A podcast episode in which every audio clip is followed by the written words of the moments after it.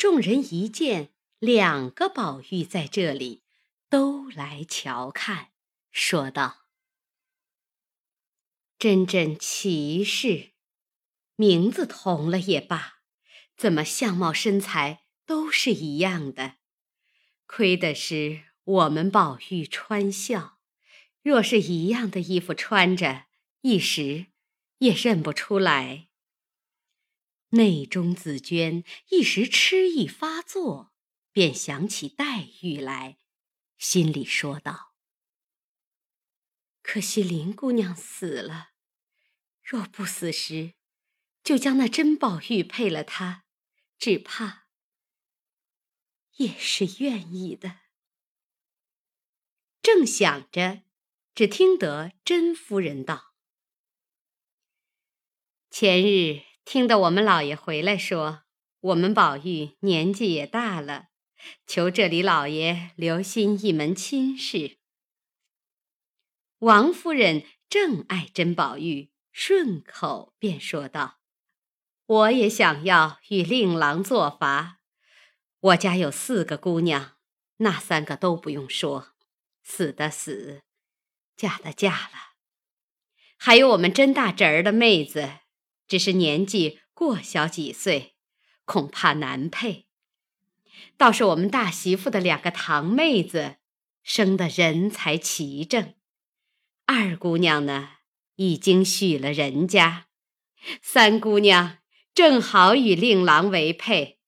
过一天，我给令郎做媒，但是他家的家计如今差些。甄夫人道。太太这话又客套了。如今我们家还有什么？只怕人家嫌我们穷罢了。王夫人道：“现今府上复又出了差，将来不但复旧，必是比先前更要鼎盛起来。”甄夫人笑着道：“但愿依着太太的话更好。这么着。”就求太太做个宝山。甄宝玉听他们说起亲事，便告辞出来。贾宝玉等只得陪着来到书房，见贾政已在那里，复又立谈几句。听见甄家的人来回甄宝玉道：“太太要走了，请爷回去吧。”于是甄宝玉告辞出来，贾政命宝玉环栏相送，不提。且说宝玉自那日见了甄宝玉之父，知道甄宝玉来京，朝夕盼望。今儿见面，原想得一知己，岂知谈了半天。竟有些冰炭不投，闷闷的回到自己房中，也不言也不笑，只管发怔。宝钗便问：“那甄宝玉果然像你吗？”宝玉道：“相貌倒还是一样的，只是言谈间看起来，并不知道什么。”不过也是个路度。宝钗道：“你又编派人家了，怎么就见得也是个路度呢？”宝玉道：“他说了半天，并没个明心见性之谈，不过说些什么文章经济，又说什么为忠为孝，这样人可不是个路度吗？”只可惜，他也生了这样一个相貌。我想来，有了他，我竟要连我这个相貌都不要了。宝钗见他又发呆话，便说道：“你真真说出句话来，叫人发笑。这相貌怎么能不要呢？况且人家这话是正理，做了一个男人。”原该要立身扬名的，谁像你一味的柔情私意？不说自己没有刚烈，倒说人家是路度。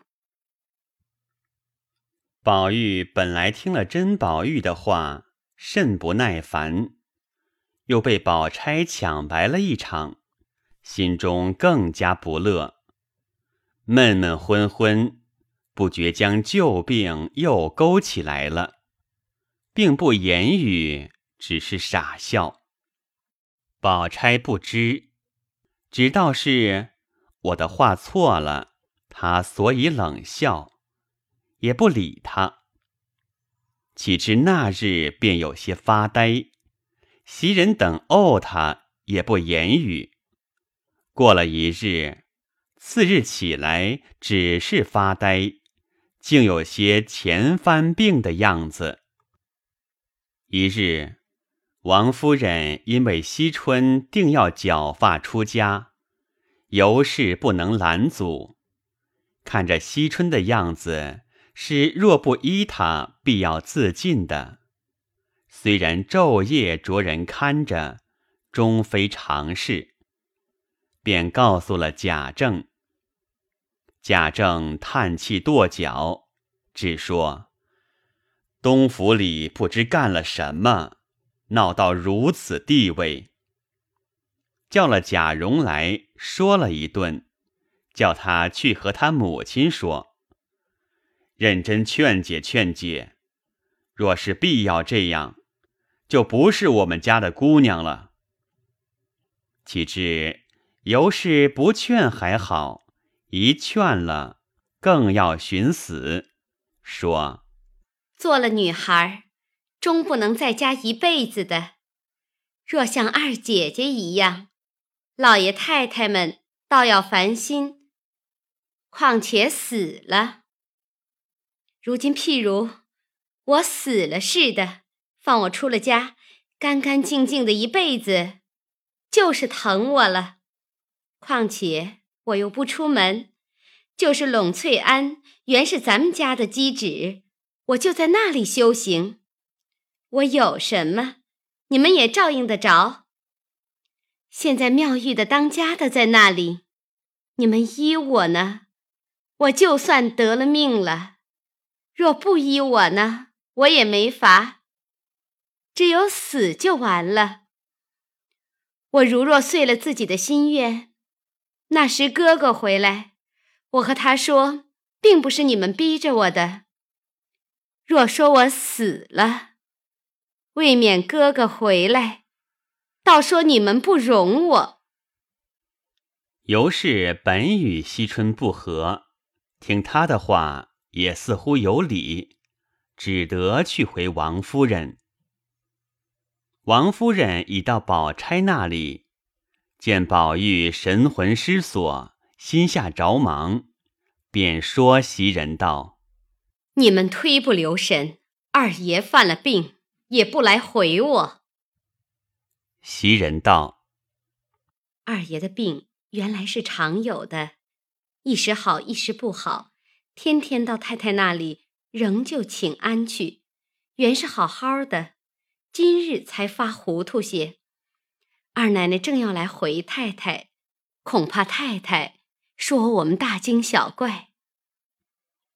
宝玉听见王夫人说他们，心里一时明白，恐他们受委屈，便说道：“太太放心，我没什么病。”只是心里觉着有些闷闷的。王夫人道：“你是有这病根子，早说了好，请大夫瞧瞧，吃两剂药好了不好。若再闹到头里，丢了玉的时候似的，就费事了。”宝玉道：“太太不放心，便叫个人来瞧瞧，我就吃药。”王夫人便叫丫头传话出去请大夫。这一个心思都在宝玉身上，便将惜春的事忘了。迟了一回，大夫看了服药，王夫人回去。过了几天，宝玉更糊涂了，甚至于饭食不进，大家着急起来。恰又忙着托孝，家中无人，又叫了贾云来照应大夫。贾琏家下无人，请了王仁来在外帮着料理。那巧姐儿是日夜哭母，也是病了。所以荣府中又闹得马仰人翻。一日，又当托孝来家，王夫人亲身又看宝玉，见宝玉人事不省，急得众人手足无措，一面哭着，一面告诉贾政说：“大夫回了，不肯下药，只好。”预备后事。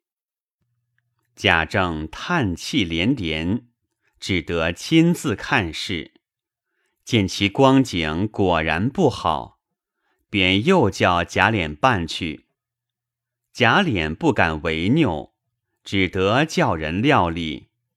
手头又短，正在为难，只见一个人跑进来，说：“二爷不好了。”又有饥荒来了。贾琏不知何事，这一下非同小可，瞪着眼说道：“什么事？”那小厮道：“门上来了一个和尚，手里拿着二爷的这块丢的玉，说要一万赏银。”贾琏照脸啐道：“我打量什么事这样慌张？”前番那假的你不知道吗？就是真的。现在人要死了，要这玉做什么？小厮道：“奴才也说了，那和尚说，给他银子就好了。”又听着外头嚷进来说：“这和尚撒野，各自跑进来了，众人拦他拦不住。”贾琏道：“哪里有这样怪事？你们还不快打出去呢！”又闹着，贾政听见了，也没了主意。里头又哭出来说：“宝二爷不好了。”贾政一发着急，只见那和尚嚷道：“要命，拿银子来！”贾政忽然想起，头里宝玉的病是和尚治好的，这会子和尚来，或者有救星。但是这玉倘或是真，他要起银子来，怎么样呢？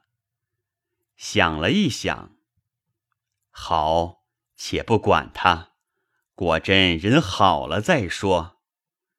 贾政叫人去请，那和尚已经来了，也不施礼，也不答话，便往里就跑。贾琏拉着道：“里头都是内眷，你这野东西混跑什么？”那和尚道：“迟了就不能救了。”贾琏急得一面走一面乱嚷道。里头的人不要哭了，和尚进来了。王夫人等只顾着哭，哪里理会？贾琏走进来又嚷。王夫人等回过头来，见一个长大的和尚，吓了一跳，躲避不及。那和尚直走到宝玉炕前，宝钗避过一边。袭人见王夫人站着，不敢走开。只见那和尚道：“施主们，我是送玉来的。”说着，把那块玉擎着道：“快把银子拿出来，我好救他。”王夫人等惊惶无措，也不择真假，便说道：“若是救活了人。”银子是有的。那和尚笑道：“拿来。”王夫人道：“你放心，横竖折变的出来。”和尚哈哈大笑，手拿着玉，在宝玉耳边叫道：“宝玉，宝玉，你的宝玉回来了。”说了这一句，王夫人等见宝玉把眼一睁，袭人说道：“好了。”只见宝玉便问道。在哪里呢？那和尚把玉递给他手里，宝玉先前紧紧的攥着，后来慢慢的回过手来，放在自己眼前，细细的一看，说：“哎呀，来迟了。”里外众人都欢喜的念佛。连宝钗也顾不得有和尚了。